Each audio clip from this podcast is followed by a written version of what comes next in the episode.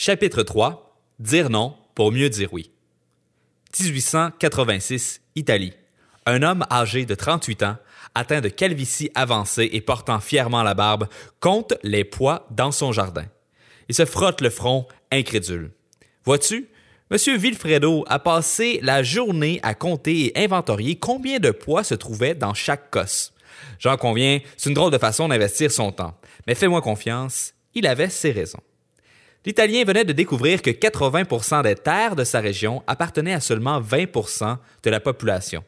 Il voulait savoir si ce principe s'appliquait à autre chose que la concentration de la richesse.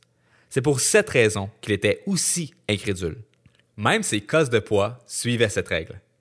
Aussi révolutionnaire que fut sa découverte, notre barbu est mort en ignorant qu'il allait devenir célèbre. Il fallut attendre en 1941 pour que Joseph M. Juron popularise la loi du 80-20 et la baptise en l'honneur de son créateur, Vilfredo Pareto. Tu ne pensais probablement pas qu'un Italien bedonnant aurait pu affecter ta productivité, mais le principe de Pareto est un des concepts les plus importants à maîtriser pour doubler ta valeur. 80% des résultats sont générés par 20% de tes efforts. Ça ne devrait pas être une surprise puisque c'est un peu la conclusion logique des deux principes qu'on a vus dans le chapitre précédent.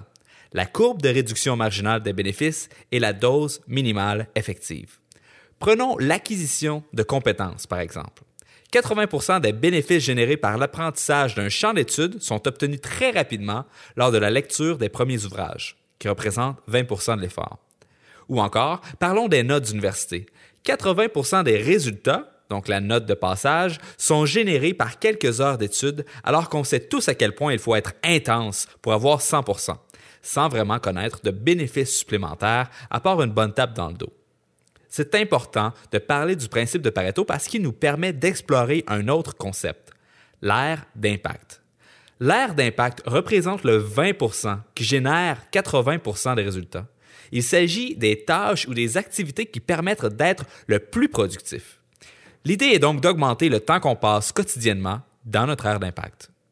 Trouver son aire d'impact est simple, il ne suffit que de répondre à la question suivante. Qu'est-ce que je fais qui a le plus grand impact sur? Chaque sphère de notre vie possède un aire d'impact. Qu'il s'agisse de notre bonheur personnel, notre vie de couple, nos relations avec nos amis, notre vie familiale ou encore notre sentiment d'accomplissement. Il faut te demander, pour chacune de ces sphères, quelles sont les quelques actions qui génèrent le plus de résultats? La réponse va t'aider à connaître les choses qui siphonnent ton temps sans vraiment t'apporter de bénéfices. Par exemple, un bon souper entre amis peut t'apporter beaucoup de satisfaction, alors que le fait d'être très actif sur les médias sociaux n'est sans doute pas aussi efficace. Pour revenir dans un cadre professionnel, tes courriels, meetings et discussions avec tes collègues entrent tous dans le 80% à l'extérieur de ton aire d'impact. Et comme on a vu dans le début du chapitre 1, passer la journée dans son aire d'impact représente la différence entre être occupé et être productif. Dire non.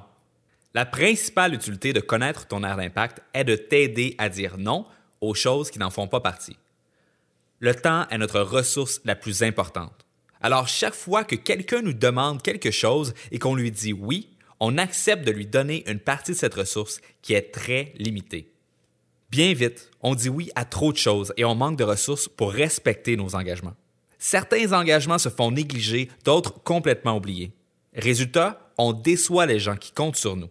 Ils vont donc nous juger, avec raison, irresponsables et incompétents.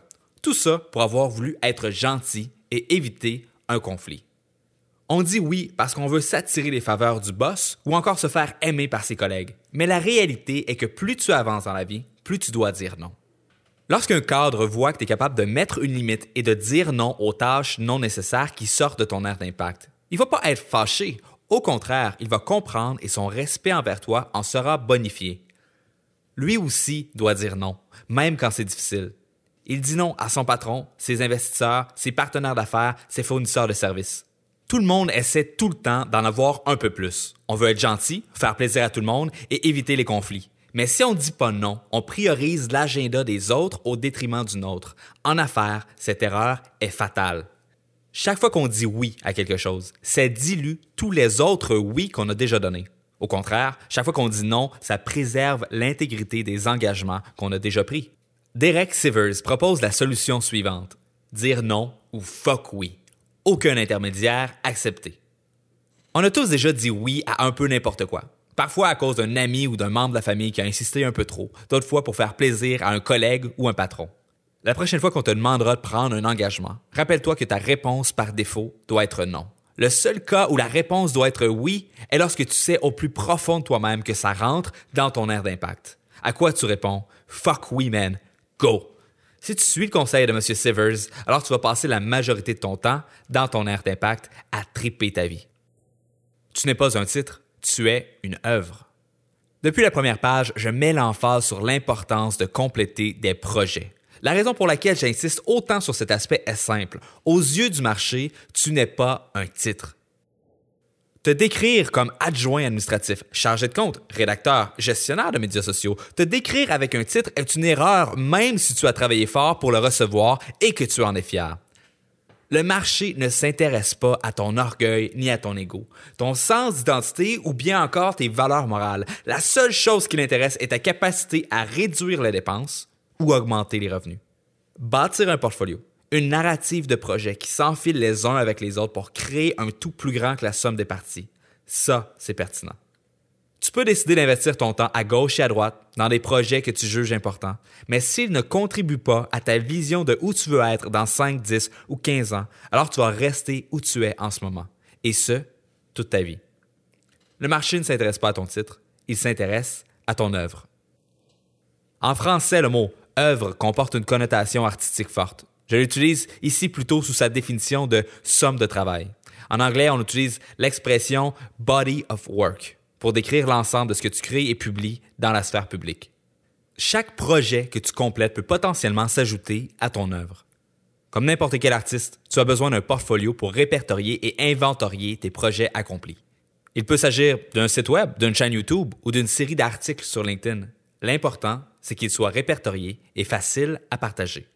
Donc, non seulement il faut dire fuck oui au projet qu'on accepte, mais il faut également s'assurer que chaque projet, un, s'appuie sur le levier des projets passés et deux, nous permet d'avancer un peu plus dans la même direction. Lorsque j'ai pris mon premier contrat Facebook pour Québec en forme, jamais je n'aurais cru que ça m'amènerait à gérer les médias sociaux pour l'agence de voyage la plus importante au Québec. Et quand j'ai accepté ce poste, j'ignorais que ça allait m'amener à lancer une formation sur la publicité Facebook. Et lorsque je l'ai fait, loin de moi l'idée d'engager des employés et de lancer une compagnie de formation en ligne.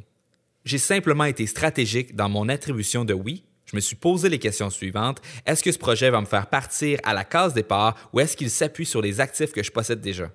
Est-ce que ce projet va me faire avancer vers quelque chose de nouveau ou est-ce que je fais du surplace?